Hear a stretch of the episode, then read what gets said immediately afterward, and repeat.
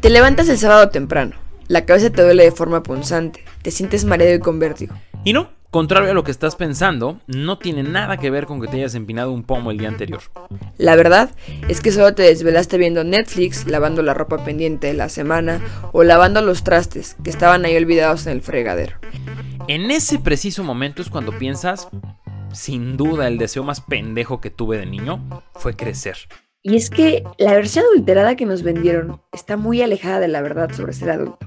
Tanto que cuando llega el momento de crecer, la experiencia termina por sentirse falsificada y las piezas de lo que nos dijeron y lo que creímos que sería simplemente no embonan en el rompecabezas. ¿Dónde está la independencia? La libertad de que iba a poder hacer lo que quisiera cuando quisiera o el poder adquisitivo para comprarme todo lo que yo quería que me vendían en la televisión. Es por eso que cada semana en este espacio, Adultos, no adulterados, compartiremos contigo un cúmulo de experiencias, distinciones y reflexiones para poder aprender y desaprender lo que implica esta etapa de nuestra vida. Dejar de sentir que morimos en el intento y vivir creciendo sin estar adulterados. Bienvenidos, y bienvenidas. It, it, it, it. Hola, ¿qué tal? Bienvenidos una vez más a Adultos No Adulterados. Qué gusto saludarlos el día de hoy. Una vez más me encuentro con Berenice Castillo, un servidor Rodolfo Torres. Y hoy, hoy un súper programa, porque además de que el tema es temazo, o sea, tema de estos polémicos chingones para deshebrar a gusto y para echar chisme, nos acompaña una invitada muy especial, que además de ser mi hermana, es una chingona en lo que hace. Es community manager, comunicóloga de, de formación. Jessica Torres Santoyo, bienvenida hermana, qué gusto tenerte con nosotros. Hola, hola a todos, qué gusto, qué gusto estar con ustedes el día de hoy, un poco tarde, pero se logra, se logra. Todo sea, por la buena platiquita y el chismecito. Venga, Bere, bienvenida. A mí me da muchísimo gusto tener a Jessica porque justo estaba pensando hace un momento que Jessica normalmente, más allá de los temas de los que hablemos, cuando hablo con algo con Rodolfo, Jessica es como la que viene y me quita un tanto la versión de Rodolfo diciéndome, eso no fue tanto así, hay otra versión y me gusta muchísimo normalmente.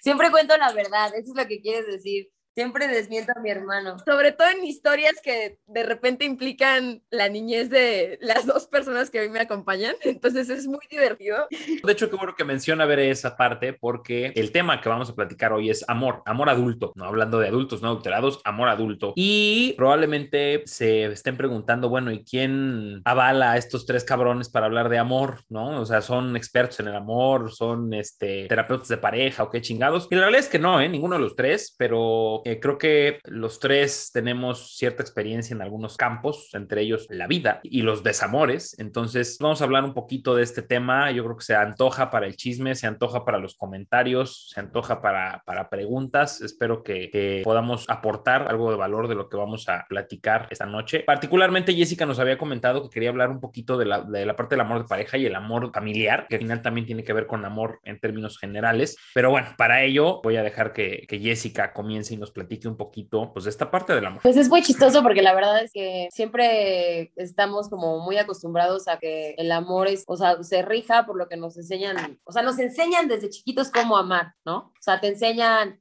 cómo expresar tu amor, cómo te sientes querido, cómo te sientes valorado y no necesariamente es algo que venga de ti. Y aquí es algo bien, bien complejo porque la verdad es que yo no lo había entendido, o sea, hasta hace poco, o sea, evidentemente pues tus papás llevan, siembran una semilla en ti que te dice, a ver, güey, el amor de pareja o el amor es así, se demuestra así, se recibe así incluso, ¿no? O sea, viene un abrazo y tú lo tienes que recibir, ¿no? O sea, oye, güey, pero pues yo esta tía nunca la veo y no la quiero abrazar. Abraza a tu tía, abraza a tu tía, quiere a tu tía, ámala. Como que realmente nos enseñan que a lo mejor el decir no o el expresar tu amor de forma distinta está mal, ¿sabes? Y eso está pésimo porque al final como que vamos por nuestro camino juzgando cómo demuestran el amor las demás personas. Y cuando entiendes que literalmente cada persona tiene algo en la cabeza que refuerza ese, esa palabra, palabra, ¿no? Por sí misma, pues te desprendes de un montón de cosas, o obviamente eres como que un poquito más, digamos, fluyes mucho mejor y como que te dejas de tomar las cosas tan personal. Puta, no mames, es que me, me, acerqué y no me, o sea, yo quería un abrazo y, pues no me lo dio. Pues sí, pero le dijiste, o sea, fuiste a abrazarlo o, o se lo pediste, te dijo que no.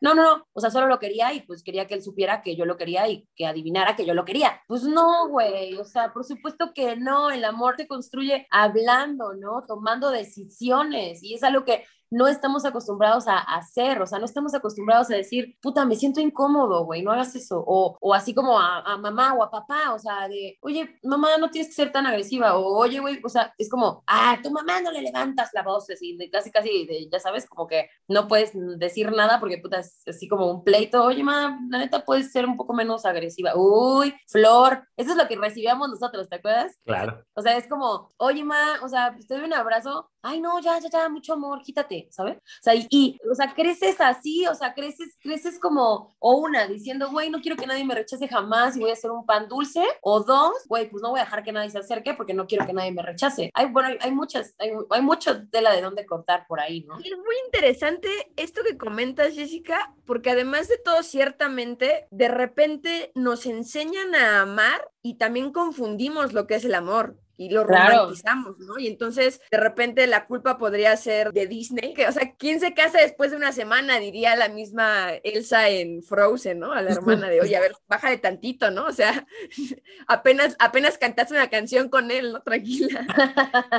Y es muy interesante porque incluso también entonces, cuando empezamos a poner límites y a, oye, quizás eso no me gusta, no siempre es visto bien y pues jamás es visto bien. Espero que no se, se, enojen cuando la gente de nuestra familia lo escuche, ¿no? Pero pues también de repente es como, oye, a ver, espérame tantito, ¿no? O sea, mi mamá, por ejemplo, de repente me dice a mí como, es que ya me vas a abandonar, ¿no? Y yo, no, espérame tantito, o sea, solo voy enfrente a grabar, este, ahorita regreso, no te estoy abandonando, mira, te ¿no? Ya, ya pasa menos, ¿no? Pero sí en algún momento llega a pasar así. Y es muy interesante porque creo que el entender que como amas tú, no es como ama el otro, cuando lo entiendes, hay un parteaguas porque entonces hay un amor adulto que podría surgir en nuestras relaciones, ¿no? Rodolfo, ¿querías comentar algo? Claro.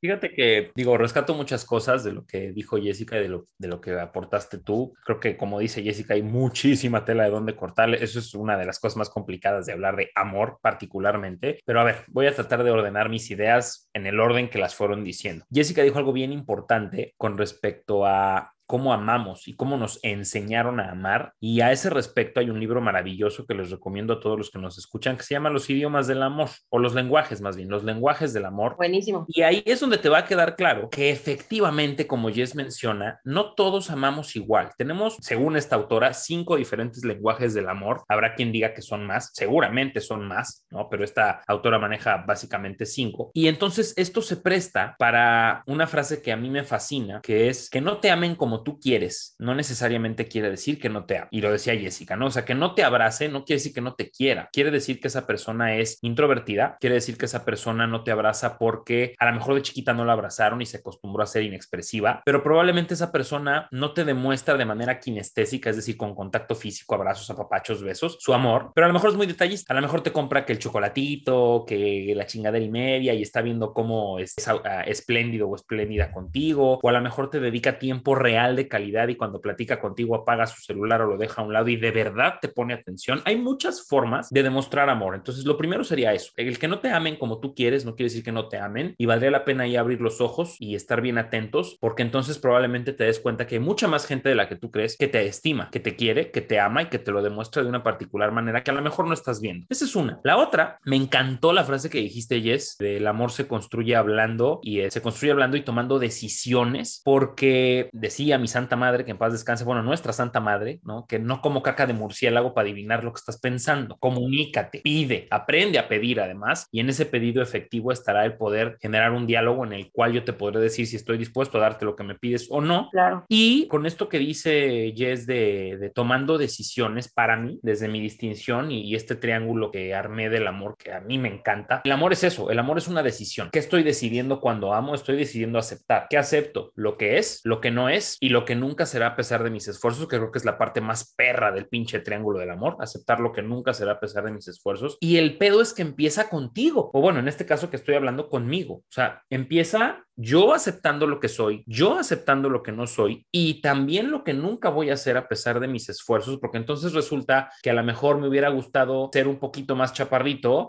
y pues no, crecí a lo nopal, mido casi dos metros y pues estoy hecho un pinche garrochón. Bueno, pues aunque me corte las patas, bueno, no, si me corto las patas, pues sí voy a estar más chaparro. pero no vas a poder caminar. Mal ejemplo, mal ejemplo. Pero pues no me voy a cortar las patas, ¿va? O sea, no mames. Entonces, nunca voy a ser chaparrito. O al contrario, a lo mejor alguien chaparrito diría, me encantaría ser alto. Sí, maestro, pero llegaste tarde en la repartición de, de altura y pues eres tamaño llavero, güey. So sorry, ¿no? Entonces, eh, te aceptas como nunca serás a pesar de tus esfuerzos. Y lamentablemente vivimos en una cultura y en una sociedad actualmente, sobre todo con las redes, en la que no importa cómo seas, siempre tienes contra quién comparar. Y eso genera una no aceptación. Y entonces, si no me acepto yo, tampoco acepto al otro. Tengo una pareja que a lo mejor es súper chida, que me trata poca madre, con la que construyo cosas bien chingonas, pero como estoy viendo a otras parejas en el Facebook o en el Instagram, ya valió madre y entonces empiezo a compararla y ahí hay pedo, muchos pedos. Porque es un tema muy importante. Creo que las redes sociales son un súper factor y la comparación creo que es lo, que, lo peor que puedes hacer. A fin de cuentas, no puedes compararte primero con alguien que no vive lo mismo que tú, que no está dentro del mismo contexto que tú, que no convive con las mismas personas que tú y que no se desenvuelve igual que tú, no eres tú. Vaya, no puedes compararte con alguien que, que no eres tú propiamente. O sea, es absurdo. Cuando lo piensas, sí es absurdo. Cuando piensas, ¿por qué me estoy comparando con alguien que no tiene, que bueno, es una persona igual que yo, claro, punto.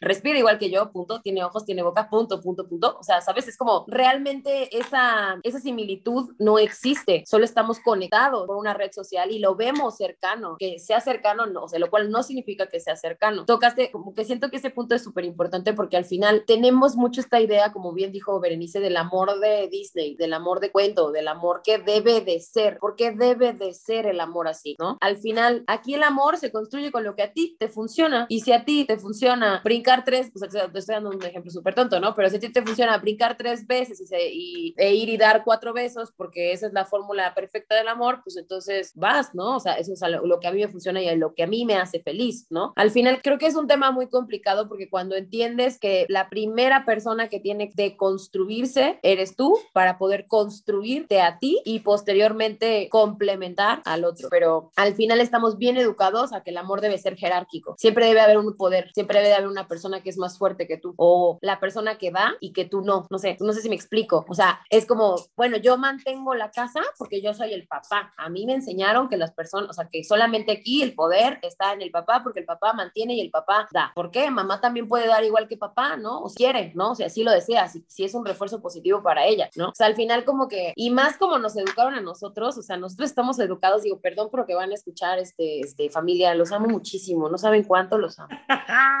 Pero cuando vas a terapia te das cuenta, o sea, y yo le decía a mi terapeuta que mi familia es súper matriarcal, o sea, súper, no, mi mamá era la que, no mames, así, traía um, en forma, firme, firme, mi abuela también, o sea, mi abuela era la que movía todas las piezas, ¿no? Mi tía también o sea, es como mi hermana también, o sea, como que toman ese papel eh, un poco dentro de como la... En mi rancho les dicen corta huevos, fin del comentario. Ajá, ajá, pero y lo más chistoso es que creces pensando, o sea, o luchando contra eso, que fue lo que me pasó a mí, o adoptando lo mismo que estás viendo en casa, ¿sabes? Y entonces ahí es cuando dices, puta, pues entonces, ¿qué está bien, no? porque si hago esto me va mal y si hago esto también está mal? Pues porque no eres tú, o sea, lo, lo tomaste de alguien que no eres tú y a la, a la cual la persona le funcionó o le pudo haber funcionado o no le funcionó y lo estás haciendo por copy-paste, que evidentemente es una fórmula que no te va a funcionar a ti tampoco, ¿no? O sea, no sé si me explico un poco. es muy interesante porque esta parte de que nos comparamos, en realidad lo hacemos siempre, no nada más viene de redes sociales. Sí. Ustedes no, ustedes seguramente que son hermanos, a mí me pasó con mi hermana, de, ay, bueno, pero es que porque a Yelena ocurre esto, ¿no? O, ah, bueno, cosas tan sencillas que ya son medio sonzas, ¿no? Por ejemplo, a mí, como mini trauma que voy a sacar ahora, ¿no? De una Navidad, dentro de mis regalos, me regalaron una caja de colores porque ya había perdido mis colores porque hashtag dispersa. Y mi hermano perdió también sus colores y a mi hermano, así fue como mi papá fue como, ate, ¿no? Y yo como, ¿qué? O sea, a mí un regalo mío, ¿no? Casi, casi me castigaron. Y a lo que voy con esto tiene que ver con que no nada más aprendemos cómo es el amor, sino nos compramos tanto esa idea que creemos que así deberían de ser todos todo el tiempo. Y entonces creo que cuando nos compramos tanto que somos un rol, pues obviamente hay quiebres, porque de repente quizás la otra parte, una relación de pareja, de amistad, de lo que sea y no trae esa misma historia, hay choques, ¿no? Porque entonces es como pelear de, ah, yo creo que debería ser de esta forma y la otra parte también pelea eso de manera consciente consciente o inconsciente. Y entonces, obviamente, ahí lo que se genera de repente ya es algo que no es amor, a lo que nosotros tratamos de a fuerzas ponerle la etiqueta de amor. Y ahí hay un... Es como un amor ansioso. Claro, es un amor ansioso y además es un amor forzado que ya no es amor. No, digamos que ahí, perdón que te interrumpa, pero tal, o sea, no es que no sea amor, sino, o sea, tal vez vino de un sentimiento de amor, pero se deformó, ¿me explico? O sea, como que ya no, no es sano, pues. Sí, o sea, es algo que ya llega un momento donde ya no funciona, donde ya no es amor y donde termina volviendo como cuando a lo mejor había unos zapatos que te gustan muchísimo y entonces esos zapatos cuando te gustaban muchísimo, usabas todo el tiempo y sí te funcionaba hasta que llega un momento en el que pues ya la suela está súper acabada, ya a lo mejor incluso son zapatos que hablan, ¿no? Porque pues ya están separados y ya no funciona, pero es tanto nuestra como obsesión por decir que amamos eso como eso es, que aun cuando sabemos que ya no funcionan, no nos permitimos probarnos otros zapatos, ¿no? De hecho, y estuve tomando notas para no trastabillar, porque de verdad son muchas ideas y todas bien interesantes. Eh, y es hablaba, por ejemplo, del amor jerárquico, ¿no? O sea, de esta parte de a huevo siempre tiene que haber alguien que ama, que ama más y el que ama más siempre pierde. Eso, eso lo decía mucho mi mamá, lo tengo bien clavado en la... Y me costó un huevo y la mitad del otro trascenderlo. No sé si a Jessica te pasa igual, pero... A mí también. Pero es complicado porque además, si hablamos de ese amor jerárquico y de este, siempre hay uno que quiere más que el otro y ese es el que pierde. Puta madre, qué estrés. Vas a estar con alguien preguntando todo el tiempo, puta, lo quiero más yo, me quiere más ella, quién va a perder y quién va a ganar. No mames, qué, qué estrés y qué cansancio. Y la realidad es que al final una relación de amor, sea con quien sea, ¿eh? pareja, familia, lo que sea, es un juego de dar y recibir. Y en el juego de dar y recibir es importante que sepas o sepan que nos están escuchando que el dar y recibir no solo es dar y recibir, también es dar sin recibir. Y eso va a suceder muchísimas veces. Y si no me creen los que tienen hijos, sobre todo hijos pequeños, me van a entender. Mucho tiempo de la vida de tus hijos es dar sin recibir un carajo. Nada, cero, cero. Dar sin recibir. Y es parte del amor. También hay otra parte de esta triada del dar y recibir que es recibir sin dar. Y hay a mucha gente a la que nos cuesta un huevo recibir sin tener que dar algo a cambio porque nos sentimos mal de recibir. Nos enseñaron nada más que dar y dar y dar y dar y dar y recibir nos resulta incómodo. Conozco mucha gente que es incapaz de aceptar que le invites un chicle porque se siente incómoda de recibir algo, de sentirse merecedora. Y es un juego de ida y vuelta. Si no sabes recibir, no sabes dar. Jessica también mencionó algo bien bonito y es cada quien ama como le funciona. Y eso no está bien ni está mal, es cómo te funciona. Me acuerdo mucho, eh, yo particularmente me quejaba mucho con mi mamá y no sé si Jessica se acuerde, pero cada vez que sobabas a mi mamá, pero o sea, de esto de que la abrazabas y le sobabas el brazo, no me abraces que me siento perro, no me sobes, ¿no? Y se, se emputaba, ¿no? Y, y, era como, pero ¿por qué se encabrona si le estoy demostrando cariño, ¿no? Y en mi caso, por ejemplo, sí fue como este resentimiento pendejo de, pero ¿por qué no se deja que la abrace o que la apache? Y un día le pregunté, oye, ma, ¿y nunca te has puesto a pensar qué hay detrás que no te guste, que te soben? Y ahí quedó. Lo cagado es que días después me dice, toda emputada, ¿no? Como era ella. Ya sé, puta, ya sabes qué. dije, puta, ya, ya me cachó, ya me, va a castigar, ya me va a correr de la casa, algo me cachó, ¿no? Me dice, ya sé por qué me caga que me soben. Y entonces me contó, creo que esto es que también ya lo sabe, que en su primer matrimonio sufría violencia física, sufrió violencia física en su primer matrimonio y una de las tantas cosas que le hacía este cuate es que le mordía los brazos, pero hábilmente para que los papás de mi mamá, nuestros abuelos, no se dieran cuenta, le untaba yodo en los brazos y eso hacía que las heridas le ardieran de la chingada, pero con todo y el ardor, la ventaja de que le untara eso es que mi mamá no tenía una sola cicatriz en los brazos de las mordidas que le acomodaba este cabrón, pero imagínate tú el anclaje físico y aberrante que tenía mi mamá con que le sobaran el brazo porque inmediatamente de manera inconsciente le remitía a cuando este cabrón le untaba el yodo y le ardía hasta la conciencia. A ver, no es que no me quisiera o que no quisiera a Jessica o incluso que no quisiera a mi papá, que también era muy dado o es muy dado a papachar y a sobar. No, simplemente es algo desagradable para ella por lo que tiene anclado de su historia, es decir, es de ella, no es mío. Cuando logro entender esa parte, también soy capaz de ver entonces, si a ella no le funcionaba amar desde el apapacho, entonces ver cómo si le funcionaba. Mi mamá algo que tenía era que era súper detallista con los tres, bueno, con todos, hasta con la pinche vecina, le daba hasta los calzones y podía. Mi mamá era muy detallista, entonces era, esa era su manera, haciéndonos la comida que nos gustaba, o sea, tenía muchas formas de demostrarnos amor y ninguna era el apapacho. ¿Por qué? Porque tenía anclado este desmadre, entre otras muchas cosas, ¿no? Entonces, esa parte es bien importante. Y ahorita que Jessica decía del matriarcado en nuestra familia, que sí es muy cagado porque sí son, sí son, la neta, y si nos están escuchando, sí son cortahuevos, señoras, admítanlo. Pero eso tiene una razón de ser, solo quiero explicarlo. Ahorita vamos a superarme, porque hay una frase con la que quiero cerrar mi intervención antes de, de darte la palabra, Veré, que me encanta y es de, de Donald Walsh, de Conversaciones con Dios. Dice, si lo único que has hecho es seguir reglas, entonces no has madurado. Madurado, has obedecido. No estás madurando, estás obedeciendo. ¿Qué- ¿A qué estás obedeciendo? A un patrón de conducta, a una creencia equivocada del amor, porque la creencia de tu papá, de tu mamá o de tías no es la tuya. Requieres construir tu manera de amar a partir de lo que te fue enseñado. No necesitas imitar nada, requieres crear lo tuyo. Y entonces cuando logras trascender eso, dejas de obedecer y entonces podemos hablar de construir un, amor- un amor maduro. Nada más quisiera esta parte en la de es que el matriarcado, no sé qué. Hay algo importante a resaltar que tiene que ver con las cosas ocurren siempre por una razón. Normalmente la razón en México de por qué hay matriarcados tiene que ver con que dado el varón no se quedaba, la única persona que podía tomar las decisiones era la madre. De hecho, a ver, entre nosotros, aun cuando ya aparentemente la abuela, que era como la gran, en Game of Thrones, así la que estaba en la gran silla, ¿no? Se muere, pues también tiene que ver con, incluso ahora que ya tampoco está la mamá de Rodolfo y de Jessica, pues de repente cuando dan opciones, ¿no? El único varón, Rodolfo, pues se queda callado. Entonces, ¿por qué pongo este ejemplo? Porque creo que ocurre así en muchas otras cosas, es decir, hay cosas que han venido ocurriendo de cierta forma porque en algún momento funcionaban para algo. En este caso, ¿por qué funciona que haya familias que se basen en que solamente una parte tome las decisiones? Pues seguramente porque así funcionó en algún momento la dinámica, porque la otra parte o no podía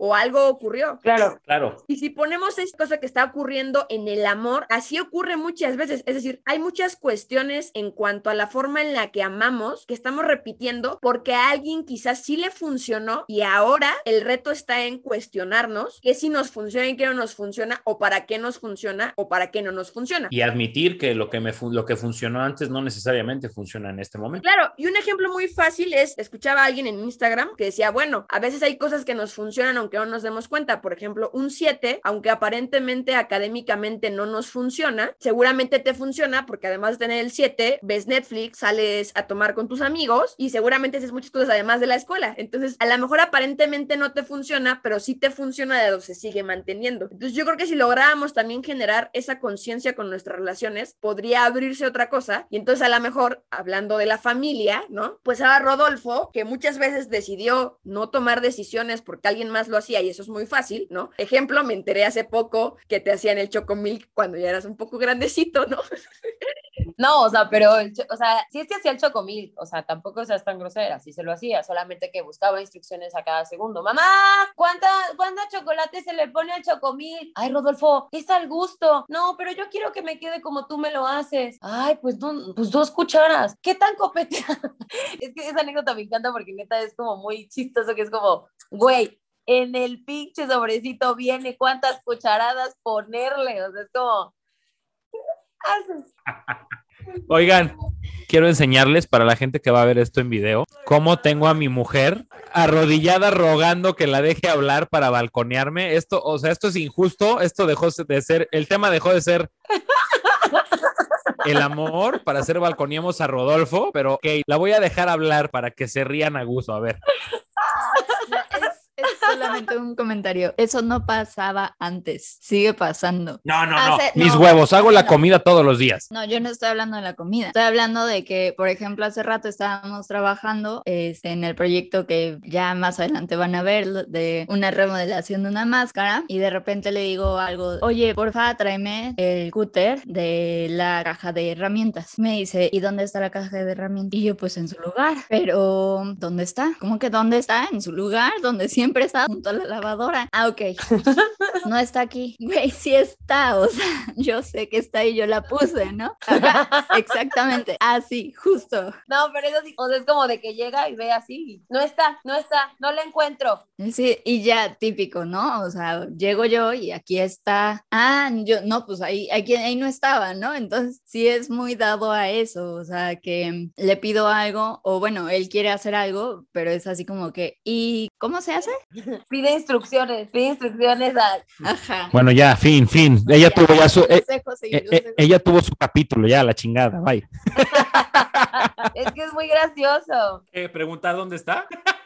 Y creo que justo este punto lo hacemos con el amor. Es decir, buscamos repetir patrones para que nos quede igual. O sea, es como, ay, a ver, espérame tantito, ¿no? Porque me haya gustado o no me haya gustado, quiero que me ames igual que mamá, mamá, o quiero que me ames igual que mamá, papá. Entonces, oye, ¿cómo se hacía, no? Y si no se hace, o como si no lo encontramos como creíamos que tendríamos que encontrarlo, entramos en crisis. Al final, Bere mencionaba algo como el qué te funciona o qué no te funciona. O sea, digo, el refuerzo de quiero que me quede igual o quiero encontrar lo mismo o sea, porque, y si no encuentro lo mismo me genera incomodidad, eso es súper cierto, porque siento que cuando te encuentras en una relación adulta, siempre quieres como replicar lo que ves en los demás o en tus contextos, ¿no? O sea, yo vi, yo veo que mi papá y mi mamá se aman así, se abrazan, se besan, este, tienen muchos detalles, como dice Rodolfo, ¿no? Entonces yo tengo que ser detallista o yo tengo que ser tal para demostrar el amor. Y pues la verdad es que es algo como súper subjetivo. Cuando tú entiendes que lo, lo que decía Rodolfo de que cada persona ama distinto, eso uno, que es súper importante. Y a reconocerte cómo es que tú amas, o sea, cómo es que tú te sientes amado. a Jessica le gusta, o sea, o Jessica se siente amada es cuando son detallistas con ella. Jessica se siente amada cuando es, le ponen atención. Es esta parte que, que les decía como la de deconstruir. A mí me costó mucho trabajo entender lo que dice Rodolfo, por ejemplo, de mamá, que ella realmente no es que fuera evasiva porque porque no nos quisiera o porque no nos amara o porque realmente no quería recibir el amor, o sea, sino porque le, le transmitía o le recordaba algo que era muy traumático, ¿no? Entonces al final como que ese contacto no era agradable. Creo que la verdad, en cuanto a mí se refiere, yo he encontrado muchas cosas muy valiosas a partir de, de la terapia en cuanto a mi mamá se refiere y muchas de esas van en cómo, cómo amo yo, cómo expreso el amor yo, cómo me siento amada incluso. Y es bien chistoso que justo le decía a mi psicóloga una, una frase que considero que es muy buena, apúntenla por favor. Al final siento que hacerte pendejo se siente rico y se confunde con estabilidad emocional, la neta. Estamos tan acostumbrados a no darnos cuenta de las cosas y a, ir por la vida dormidos que, que nos senti o sea, sentimos que estamos bien, ¿sabes? O sea, como ignorancia justo hace que digas, ay, qué rico, estoy bien, estoy, estoy tranquilo, ¿no? Y, y realmente no detectas cosas que no te checan, que no te llenan, que no te hacen sentir bien. ¿Por qué? Porque hacerse pendejo está rico, hacerse pendejo está padre, hacerse pendejo se siente bien y estás en un lugar cómodo y te acomodas, o sea, ¿sabes? Es como bien complicado entender y a mí me costó mucho, por ejemplo, entender esta parte de mamá, cómo mi mamá expresaba el amor no significa que yo lo tenga que expresar igual, eso uno. Dos, no significa que no me quisiera, o sea, tres, hay ciertas cosas o ciertos un poco sí rencores que guardas incluso porque te sientes rechazado y entonces en, en el momento en el que tú detectas que alguien te está rechazando de la misma manera, ya, o sea, ya como que digamos que no expresas tu emoción igual, ¿no? No sé si te sigue la idea que estoy intentando dar. Claro al final es muy complicado entender el amor a partir de, sí, mucho es todo lo que vemos, pero de lo, cómo nos sentimos bien, cómo nos sentimos en paz, cómo nos sentimos amados y cómo también podemos, o sea, darle al otro, digamos, la parte empática del amor está súper peleada. O sea, yo siento que hay mucha gente que no se da cuenta que la otra, que otra persona sufre porque está cómoda, ¿sabes? Porque está rico, porque, porque es, es más cómodo hacerte pendejo y pensar que todo está bien cuando en realidad hay cosas que tienen que hablar. O sea, siento que al final es dejar de estar dormidos y preguntar y platicar y conversar las veces que sean necesarias para conciliar, tanto con pareja, con familia. Oye, no, ¿sabes qué? Esto no me hace sentir bien, porfa, no lo hagas. Oye, esto que es lo que decimos, que no estamos acostumbrados a expresar nuestra incomodidad. De hecho, ahorita que mencionas todo esto, decías eh, esta parte de el hacerse pendejo, ¿no? Que se siente rico y se confunde con estabilidad emocional. Bueno, desde ahí, por eso tan poca gente va a y tan poca gente permanece en terapia. A ese respecto, de pronto escuchaba un amigo que decía, bueno, ¿y tú irías a un lugar a pagar algo si supieras que a partir de ese momento vas a tener que ir de por vida? Porque la realidad es que eso es terapia, un autodescubrimiento que no se acaba nunca. Y a la gente, a la gran mayoría, tristemente, le da miedo descubrirse a sí misma porque lo que hay ahí adentro no siempre es agradable. Esa es una. Ahorita que decía Jess lo de ir construyendo lo que te funciona y darte cuenta que la gente no tiene que amarte como te ama amaron o como te enseñaron a amar, hay algo bien interesante porque no solo te lo enseñaron a ti, también se lo enseñaron a tu sistema o a la gente con la que convives. Me explico. Vuelvo al tema de lo del matriarcado o del tipo de familia que tenemos. El mismo tipo de familia que tenemos o que tiene la gente que nos está escuchando, tienen una manera de amarse. ¿Qué sucede cuando llega a tu vida una pareja que no ama igual que como esa familia se ama? Inmediatamente hay un rechazo. Inmediatamente hay un no nos cae bien, no es para ti, no nos gusta y está bien cabrón porque no digo que toda la gente, pero hay mucha gente a la que este tema de es que mi familia no la acepta o no lo acepta, según sea el caso, les genera un chingo de zozobra y gente que además ha terminado relaciones porque es, híjole, es que a mis tíos les caes mal, híjole, es que este, a mi mamá como que no le gusta cómo haces esto, lo otro, no, no chingues, o sea, ¿cómo? Y es bien difícil de pronto ponerte los calzones y decir, esto es lo que yo quiero, les guste o no les guste y si les parece está chido y si no, pues también, ¿no? Y lo tienen que aceptar. Y si no lo aceptan, pues bueno, ni modo, ¿no? Simple y sencillamente cuando esté con ella o con él, pues no lo traigo y, pues triste calaca porque entonces vengo menos, ¿no? O los veo menos. Eso es bien, bien, bien interesante y, y creo que sucede muchas veces. No solo es el ir en contra de las creencias tuyas, sino las de tu sistema. Y ahí es bien complicado. Y el, el tema aquí creo que al final se trata de ser y dejar ser. Eso es el amor. Permitirme ser realmente con esa otra persona y ser en su totalidad. ¿eh? O sea, no estoy hablando nada más de lo bonito, de lo chido, de lo que funciona. No, ser el mismo hijo de la chingada que soy con mi hermana, con mi mamá, yo solo. Ser ese que soy con esa persona y dejar que la otra persona sea conmigo, sin juicios. Puedo no entender muchas cosas, pero te dejo ser. Creo que hoy por hoy puedo decirles, no, no que las conozco en su totalidad, porque creo que conocer a un ser humano es una tarea de toda la vida, pero que sí sé en esencia de qué se trata Jessica, por ejemplo, o de qué se trata Berenice, de qué se trata Cintia, la mamá de Berenice, para quien no conoce, de qué se trata un Eric, el esposo de Cintia, ¿no? De qué se trata Vivi, mi esposa, y desde ahí poder abrazarlos y, y aceptarlos como son, sin juzgarlos. Probablemente decir, ¿sabes qué? Ahorita necesito cinco minutos de no Jessica porque ya me hartó, ya me pateó las pelotas. En Navidad pasa muy seguido. pero la acepto, claro. O sabes qué, pinche Bere ya se puso súper intensa porque le estamos ganando en el RISC y ya quiso hacer trampa o se fue a hacer berrinche al baño. Pero pues esa es Bere y no, no hay pedo, no pasa nada, ¿no? Necesitamos 10 minutos anti-Bere, sale, me voy al baño, me, me desestreso. Que es justo lo que decía Jessica de la comunicación. A ver, decía un amigo, normalicemos el decir, hoy me caes de la chingada y no quiero hablar contigo. Mañana platicamos. Sí, claro. Normalicemos ser honestos. Hay varias cosas que quiero rescatar y diría Rodolfo, voy a tratar de jerarquizar. El primer punto, yo creo que no necesariamente tiene que causar una reacción tan negativa como tú comentas, pero sí creo que genera un quiebre cuando te das cuenta que algo no ocurre como tú creías que ocurría. Y un ejemplo que de repente mi mamá dice mucho es, para mi mamá una manera de dar amor es dar, dar regalos. Ella se esfuerza mucho y de hecho en mi, en mi familia nos damos regalos y es como todo un evento. Y algo muy chistoso es que la manera en la que papá y mi abuela y ese sistema se daban regalos era que llegaban y le preguntaban, oye, ¿qué quieres o qué necesitas? ¿no? Y entonces cuando mi mamá se entera de esto dice, oye, no, pero espérate, o sea, esa no es una forma de dar regalos. O sea, si tú me quieres dar un regalo a mí, ni creas que yo te voy a decir que quiero, o sea, como averígualo, ¿no?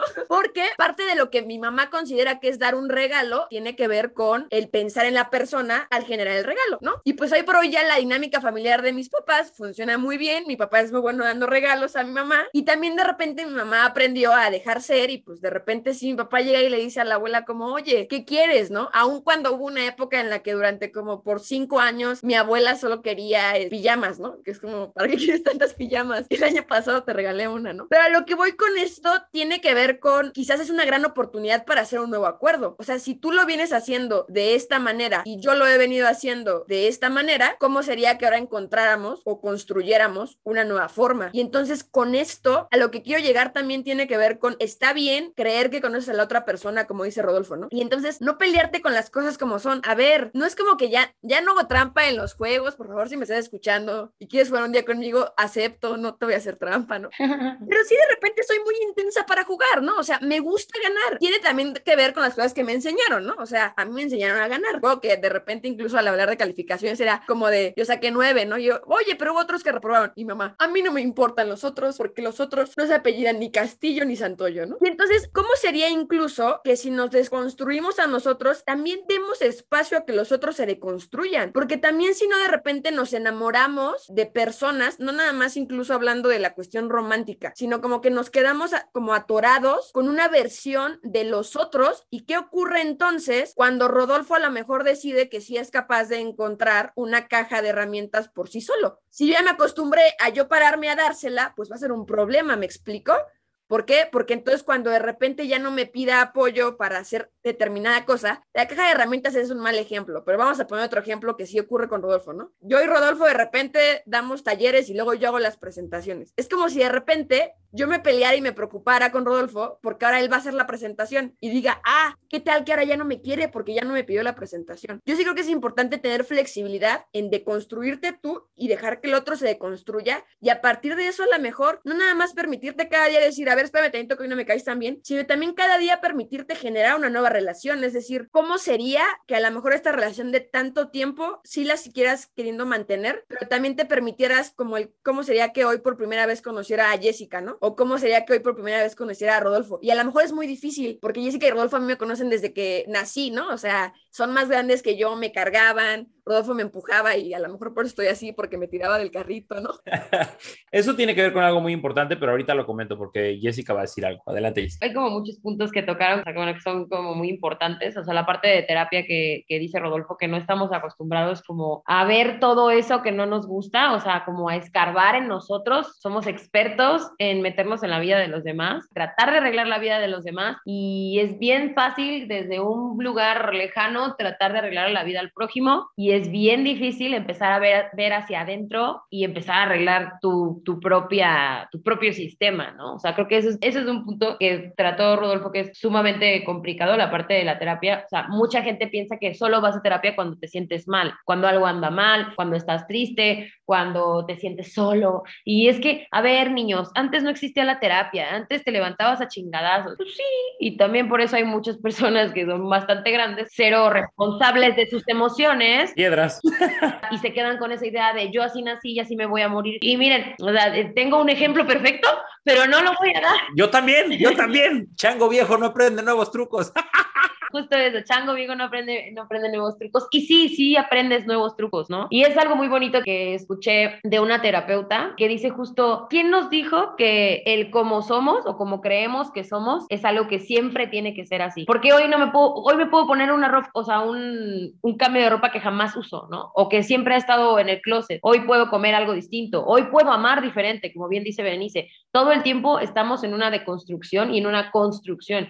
Y entre más pronto lo entendamos y nos habría, o sea, nos, nos, nos, abramos a la posibilidad de conocernos, de platicar, de conciliar, de decir, esto me gusta, esto no me gusta, ¿qué crees que hoy no me gusta el aguacate? Cabrón, pero te encantaba el aguacate, pues hoy no me gusta, qué raro, ¿no? Sí, ¿qué vas a comer? Pues no sé, estoy abriéndome posibilidades, tal vez voy a comer hummus. Ah, qué chingón, vamos a probarlo juntos, ¿sabes? Es como algo, o sea, es un ejemplo súper burdo, pero al final es así, todo el tiempo estás cambiando y cuando tomas decisiones, cuando decides amar a otra persona, no es como, como que tener que tragártelo con como es, o sea, en el sentido de puta, pues así es y no va a cambiar. A ver, no, a mí esto me hace sentir mal y quiero que lo sepas. Tú vas a saber cómo manejarlo porque, o sea, te voy a dejar esta información, tú sabes cómo manejarlo. Hay cosas que sí, como dice Rodolfo, forman parte de algo que está más arraigado a nuestro ser, o sea, que es como, pues no sé, por ejemplo, yo, yo soy súper distraída, turbo distraída, o sea, me puedo perder en un estacionamiento sin un tema, o sea, he, he pensado que mi coche me lo robaron 70 veces cuando está enfrente de mí y me he subido a coches que ni siquiera son en los que venía porque son del mismo color, o sea, así soy de distraída, ¿no? Pero al final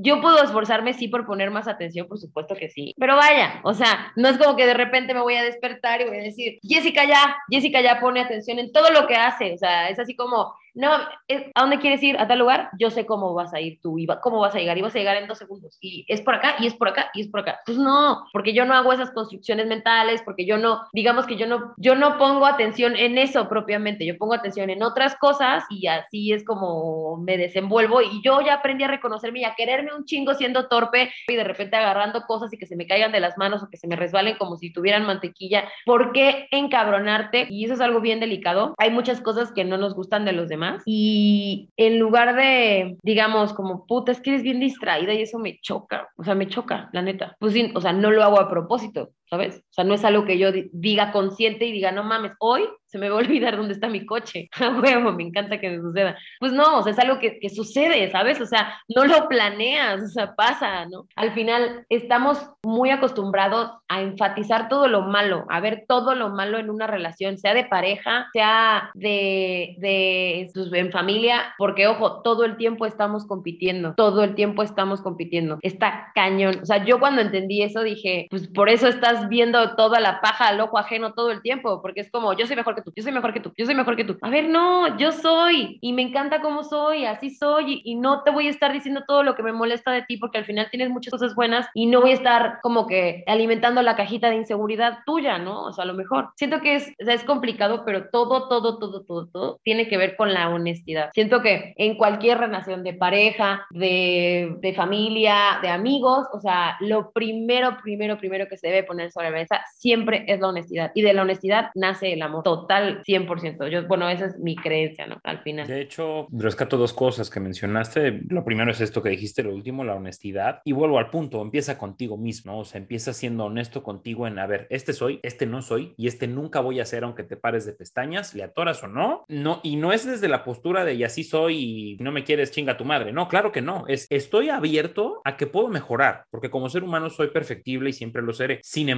hoy que estamos grabando, que es que hoy 15 de agosto de 2021, este Rodolfo es el único que hay. A lo mejor en seis meses o en un año te ofrezco algo mejor, no lo sé, o algo peor, quién sabe. Pero hoy este es el Rodolfo que hay, el que no hay y el que nunca habrá. Hoy, ¿lo quieres? Bienvenido. Y esto aplica, insisto, como amigos, como novios, como familia. Y otro punto que tocaste que me parece sumamente importante que la gente entienda es que las relaciones, igual que las personas, cambian, evolucionan. Esta creencia pendeja de la gente no cambia, no, la gente sí cambia. No eres el mismo que eras hace 10 años. Todo el tiempo. Ni Jessica ni yo somos los mismos que antes que mi mamá se muriera. Beren no es la misma antes de estudiar medicina que después de darse cuenta que por ahí no iba y estudiar psicología. ¿no? O sea, no, todo el tiempo estamos evolucionando y las relaciones evolucionan. He recibido mucha gente que me dice, es que me encantaría que mi relación fuera como antes y es que me encantaría volver a cuando era, este, a, a cuando empezamos a ver la relación que tienes hoy no es la misma que tenías, ni va a volver a ser la misma. Y eso no está mal, al contrario,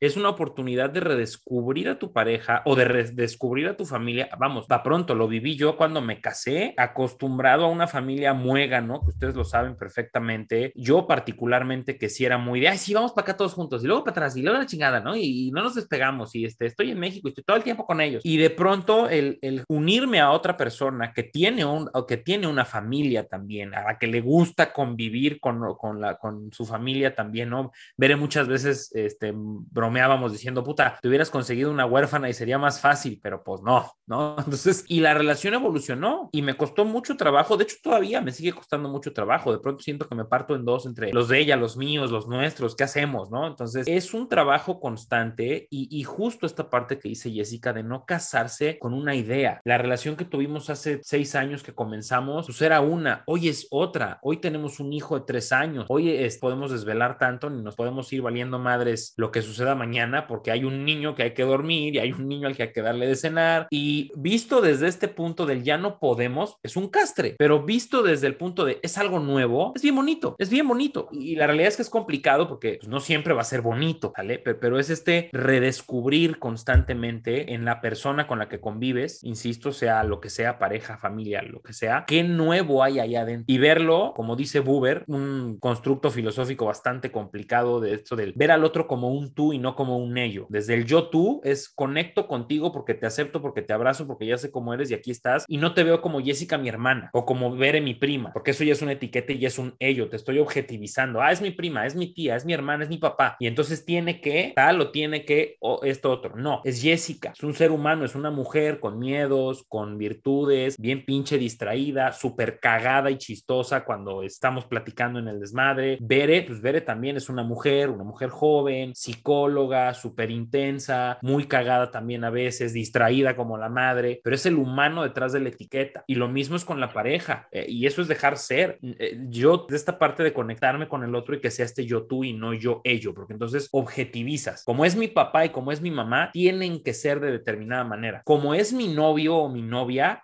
tendría que, no, no tendría, son humanos igual que tú creo que algo importante con eso que comenta Rodolfo es, va a sonar quizás un poco extraño, pero creo que muchas veces cuando estamos en una relación, en realidad estamos en una relación con dos personas. Y no, no hablo de infidelidad, podemos hablar de eso en otro, en otro tema. Más bien hablo de que está la persona y está la idea que tenemos de la persona. Y normalmente cuando hay conflicto es cuando creemos o queremos que la persona sea exactamente igual a la idea de la persona. Y eso no es posible. Y ahí está el reto. O sea, el entender que el otro no tiene que ser como tú crees que requiere ser es muy complicado de aceptar. Parecería fácil, pero no es complicado. Y creo que viene algo muy importante después de eso, que es las personas no nos pertenecen, ¿no? Por ahí tengo un maestro que en algún momento nos llegó a decir que decimos que, o sea, como mi novio, ¿no? O mi esposa, como si fuera nuestro, ¿no? Y es como, a ver, no, espérate, o sea, no es tuyo, genera como un espacio y pues deja ser a la, a la, persona. Y en esta parte de que nada es personal en las relaciones, no siempre es fácil entenderlo, pero sí creo que el ejemplo es poniendo su mamá, ¿no? O sea, no es personal que te diga, a ver, déjame tratar como perro, hazte para allá, no soy un perro. Y más bien tiene que ver con si entendemos que también el otro tiene una historia detrás que seguramente lo ha hecho ser quien es, a lo mejor nos podemos dejar de pelear con eso. Es decir, a ver, o sea, si yo ya sé que Jessica es dispersa, a Jessica no le voy a pedir que me lleve a algún lugar, uso Google Maps. Si ya sé que Rodolfo de repente, pues es como es, ¿no? No voy a decir cosas de más, solo diré que es como es. O sea, me puedes pedir que te lleve a cualquier lugar solo con Google, ajá. Claro, o sea, a ver, a Rodolfo de repente es baquetón. No me voy a pelear cuando de repente en proyectos Rodolfo quiere ser baquetón. Mejor hablo con él y llego a acuerdos, ¿no? Se ría porque Mejor le pongo candado a mi refri para que no hagan daño en mi comida. Güey, mejor te escondan las cosas como le hace mi mamá.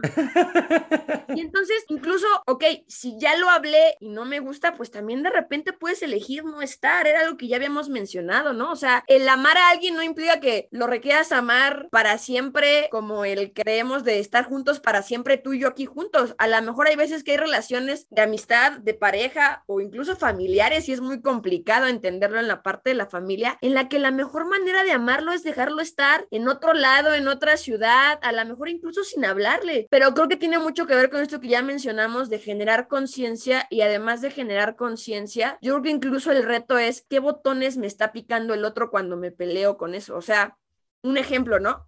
De repente a mí me mueve mucho que Yelena rompa reglas como rompe reglas, ¿no? ¿Por qué me pica tanto eso? Ah, porque a mí se me enseñó que siempre quería respetar las reglas, ¿no? Y que las cosas eran de una forma. Entonces, ¿qué me está demostrando eso? Que las cosas pueden ser de otra manera. ¿Y cómo sería también que entonces en relaciones nos permitamos descubrir que quizás que el otro haga las cosas de otra manera es la oportunidad de que el universo o en quien sea que creas nos abra los ojos que nuestro panorama puede ser más grande del que es. Y entonces quizás ya para comenzar a, cerrar, no se trata muchas veces de entender al amor y de tratar de entender a la persona como si fuera un teléfono al que hay que seguir instrucciones, sino de hablarlo y de también cuestionarnos no qué es el amor, sino quién somos cuando hablamos de amor, quién somos cuando nos estamos relacionando con la otra persona y desde ahí hacer conciencia. Sí, justo, justo tocaste varios temas, o sea, bueno, primero voy a empezar con el que dijo Rodolfo, de, de ver a las personas como un tú y no como un ello, me parece que es la cosa más difícil que,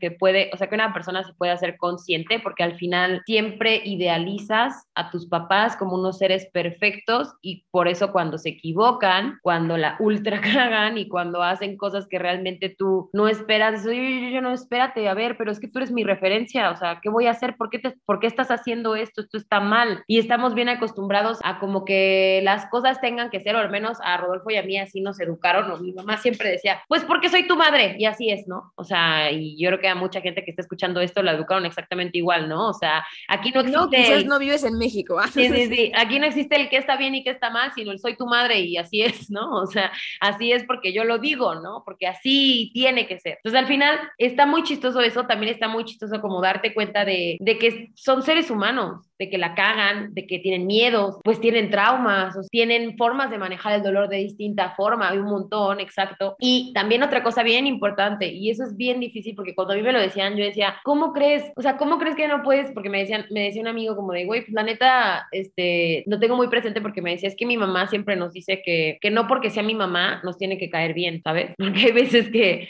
o sea, me refiero, o, o, tener ganas de estar con ella, ¿no? Como dices tú, Pere. O sea, que hay veces que las relaciones son, o sea, o que dices, mamá, o sea, neta, no tienes relaciones, digamos, cercanas con ciertos miembros de la familia en general y tú criticas desde el lado que tú tienes una familia muégano, oye, pero ¿por qué? O sea, pero ¿por qué estás peleado con tu mamá? ¿O por qué no le hablas a tu mamá? ¿Por qué tu mamá no es el centro del universo? A mí me cuesta muchísimo trabajo entender cómo alguien no puede ser su mamá el centro del universo, pero hay veces que el centro del universo es su papá o su abuelo porque los criaron, ¿sabes? O, o porque vivieron con ellos o porque convivieron con ellos o porque son como su centro, su guía, ¿no? O sea, de alguna manera. Y entonces entender que no por la etiqueta tienes que querer, o sea, la etiqueta no te da por sí misma un amor. Tú construyes el amor por, y te lo ganas también, ¿sabes? digamos, el amor de los demás hacia ti tiene que fluir de la misma forma del amor que te estás dando tú, ¿no? Entonces es como un caudal, así me lo explicaba mi, mi psicóloga, me decía, el amor es un río, fluye, es eso que puedes agarrar y volver a tomar y volver a tomar, o sea, no tiene por qué obstruirse. Y es así en todo. El amor sí es eterno, porque aunque, por ejemplo, mi mamá ahorita no está, pero yo la sigo amando con todo mi corazón, ¿no? La amo cada día más, la entiendo cada día más, me construye cada día más. Es bien complicado entender que el amor no es como nos enseñan que debe de ser, es algo que construimos y al final darte cuenta como en esta parte empática de que tienes que, digamos que cuando compartes la vida con otra persona o con otras personas tienes que aprender a escuchar muchísimo, porque eso es lo que te hace como bien dices tú, o sea, ser como empático, abrirte a posibilidades, decir, güey, esto no me checa y te lo digo así como va, con que, oye, pero neta, no, no seas tan, como tan duro, ¿no? Ok,